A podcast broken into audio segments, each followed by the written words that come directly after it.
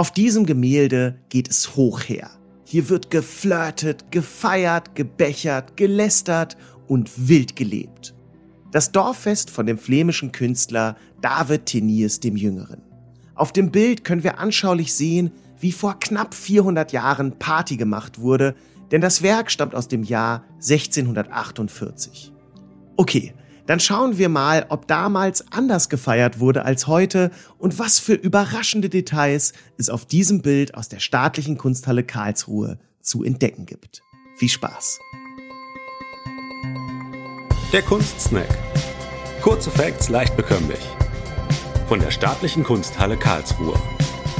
Mit dem Comedian und Kunsthistoriker Jakob Schwertfeger.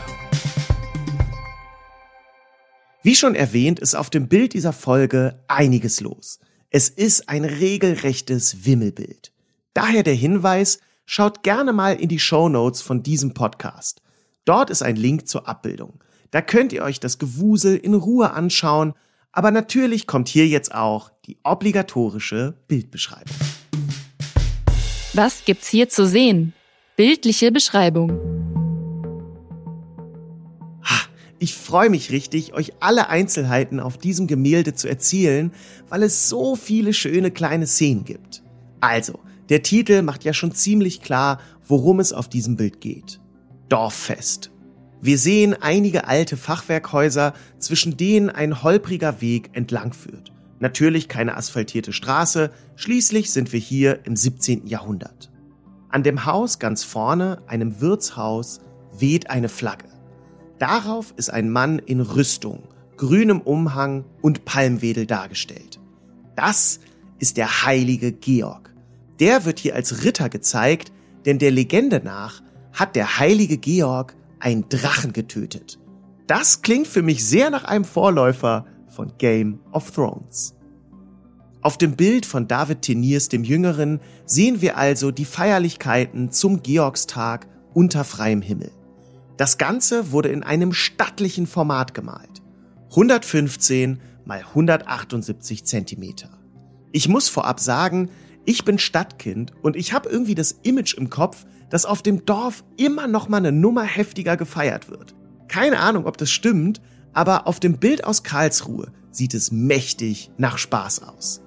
Im Vordergrund sind viele Menschen, die den verschiedensten Tätigkeiten vor dem Wirtshaus nachgehen. Ganz links ist offenbar die Raucherecke. Zwei Männer stopfen sich hier ihre Pfeifen, ein anderer reckt ein volles Bierglas empor und prostet uns als BetrachterInnen zu. Quasi eine Einladung ins Bild. Dahinter im Dunkeln steht jemand und erleichtert sich an einem Bretterzaun. Dem Maler ist offenbar nichts Menschliches fremd. In der Bildmitte sehen wir eine Frau mit zwei Kindern. Hinter ihr wird eifrig getanzt. Männer und Frauen halten sich an den Händen und lachen, bis auf eine Frau. Die guckt komplett ernst und hat offenbar gar keinen Bock auf Spaß. Diese Frau würde wahrscheinlich auch auf der Achterbahn bei diesem Foto, das immer am Ende kommt, keine Miene verziehen. Um die Tanzenden herum stehen viele Leute. Manche lästern scheinbar und gucken sehr gehässig. Andere unterhalten sich oder flirten. Ein Mann fasst einer Frau ans Kinn, aber die schaut dabei ungefähr so begeistert wie die schlecht gelaunte Tänzerin. Die Musik für die Party kommt von zwei Männern. Einer spielt Violine, ein anderer Drehleier. Weiter hinten im Bild ist eine zweite feiernde Gruppe und hier kommt die Musik von einem Mann mit Sackpfeife. Man kann zu dem Instrument aber auch einfach Dudelsack sagen. Kurz noch ein paar Worte zum Malstil. Der Künstler arbeitet hier mit einem sehr feinen, lockeren Pinselstrich. Jede Figur wirkt dadurch ausdrucksstark und ist gut erkennbar. Auf dem Gemälde sind Dutzende Gesichter, alle individuell und unterschiedlich. Das muss man erstmal schaffen. Auch sind die Figurengruppen sehr ausgewogen angeordnet. Dadurch entsteht ein äußerst lebhaftes Bild. Und durch eine geschickte Setzung von Licht und Schatten kriegt das Werk eine enorme Dynamik und bestimmte Szenen werden dadurch nochmal besonders betont. Was ich eigentlich nur sagen will, das Bild ist richtig gut gemalt. Wie wurde das Werk beeinflusst? Interessante Inspirationen.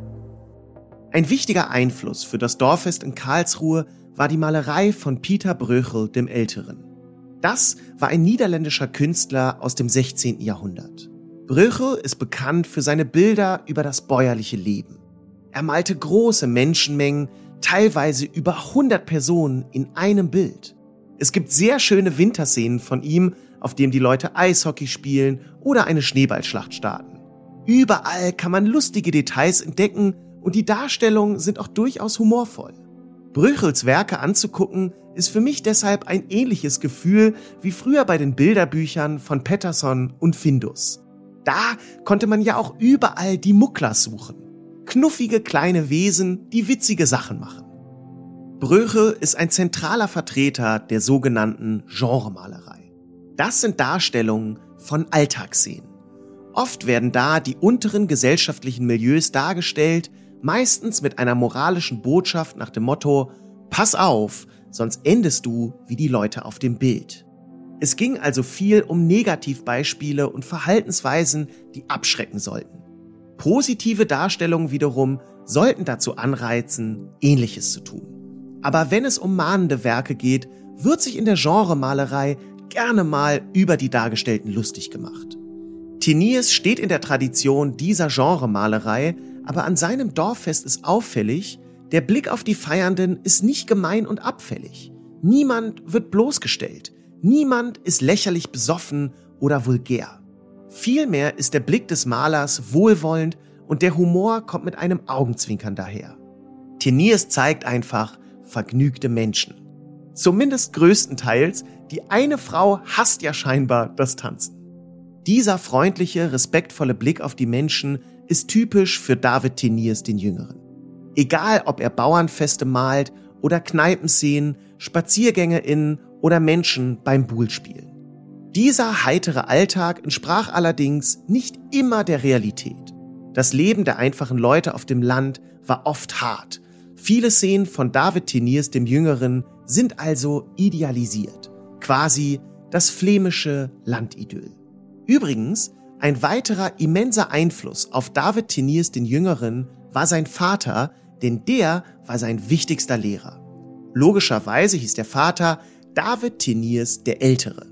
Praktische Vorgehensweise eigentlich. Der Ältere, der Jüngere. So musste man sich keine neuen Namen ausdenken. Clever. Auch von dem flämischen Maler Peter Paul Rubens hat David Teniers der Jüngere entscheidende Impulse erhalten und Rubens war sogar der Trauzeuge von Teniers. Wenn ihr mehr über Rubens erfahren wollt, ihm haben wir Folge 29 dieses Podcasts gewidmet. Sehr hörenswert. Wie übrigens alle Folgen. Wer hätte das gedacht? Faszinierender Fun Fact.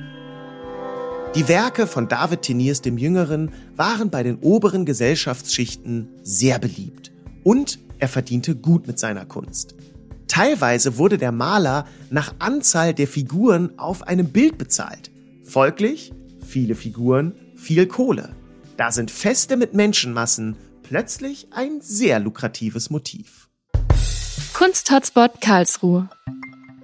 Die staatliche Kunsthalle Karlsruhe besitzt insgesamt neun Bilder von David Teniers dem Jüngeren.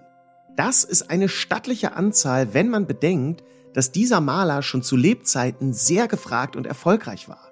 Das macht das Museum in Karlsruhe zu einer Art Fanclub von David Teniers dem Jüngeren. Und das Hauptwerk in der Sammlung von diesem Künstler ist ein ganz bestimmtes Bild, ihr ahnt es, genau, das Dorffest. Denn das ist ein ungewöhnlich großes Format. Ausdrucksstark und ausgewogen und einfach ein tolles Bild, über das ihr jetzt ein bisschen mehr wisst. In diesem Sinne, danke fürs Zuhören. Bis in zwei Wochen, wenn die nächste Folge Kunstneck erscheint. Folgt bis dahin gerne diesem Podcast. Macht's gut. Ciao. Das war der Kunstsnack. Kurze Facts leicht bekömmlich. Mit Jakob Schwertfeger. Eine Produktion der Staatlichen Kunsthalle Karlsruhe. Abonniert unseren Podcast und folgt uns bei Instagram. Habt ihr Themenwünsche? Schreibt uns via Direct Message oder per Mail an digital.kunsthalle-karlsruhe.de.